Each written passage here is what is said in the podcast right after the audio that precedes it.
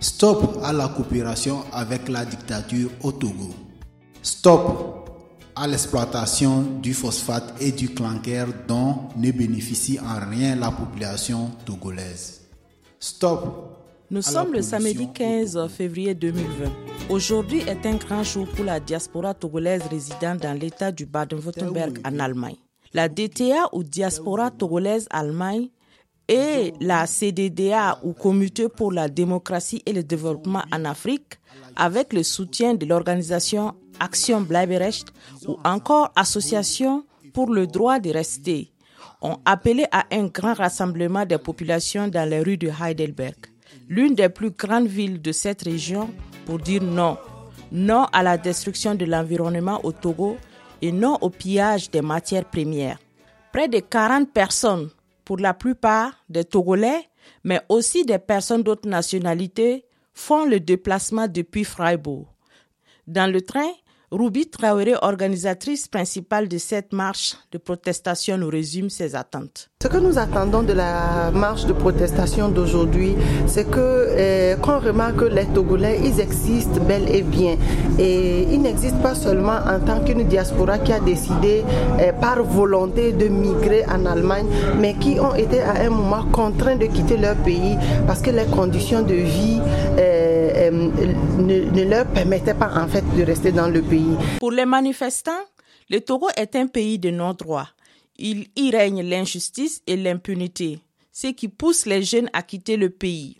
Il fallait donc le rappeler aux populations togolaises, mais aussi aux Allemands, surtout ceux vivant à Heidelberg, où se trouve l'entreprise Heidelberg Cement, premier exploitant des ressources minières togolaises. Ruby Traoré. Aujourd'hui, L'objectif est aussi de montrer que nous eh, allons à Heidelberg pour dire à Heidelberg, vous avez une société importante qui est implantée au Togo et qui exploite les ressources minières au Togo.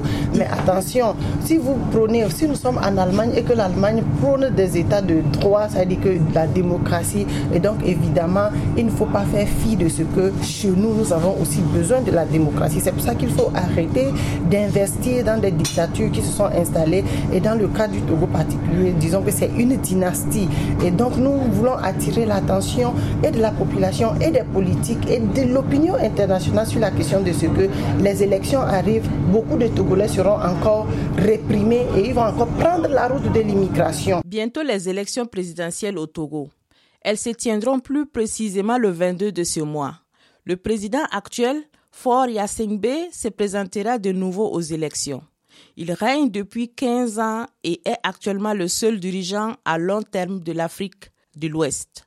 Avant lui, son père Eyadema Yassingbe fut à la tête du pays pendant 38 ans.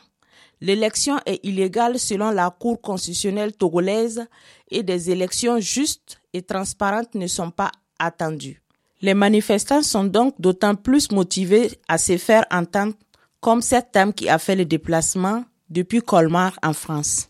Les gens sont dynamiques, tout le monde est motivé, tout le monde sait que ça ne va pas au Togo, il faut l'alternance. Donc moi aussi, je voudrais la même chose depuis des années.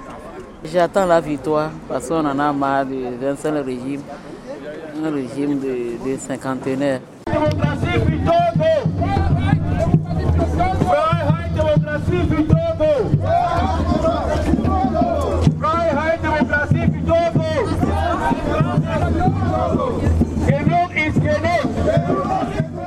La marche de protestation a débuté à 13h sur la Willy-Brandt-Platz devant l'un des locaux de Heidelberg Cement.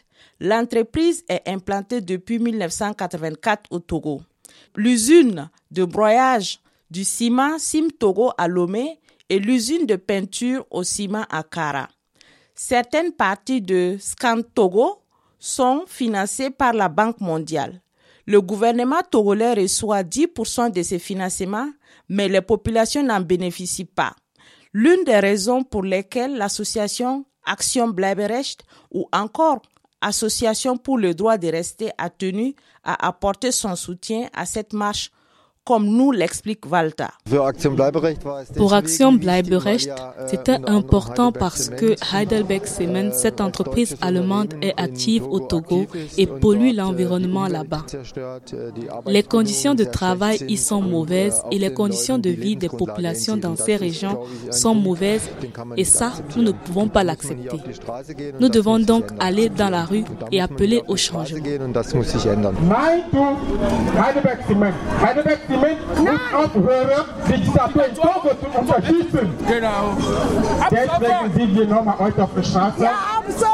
Près de 300 personnes ont bravé le froid pour montrer leur détermination et appeler au changement.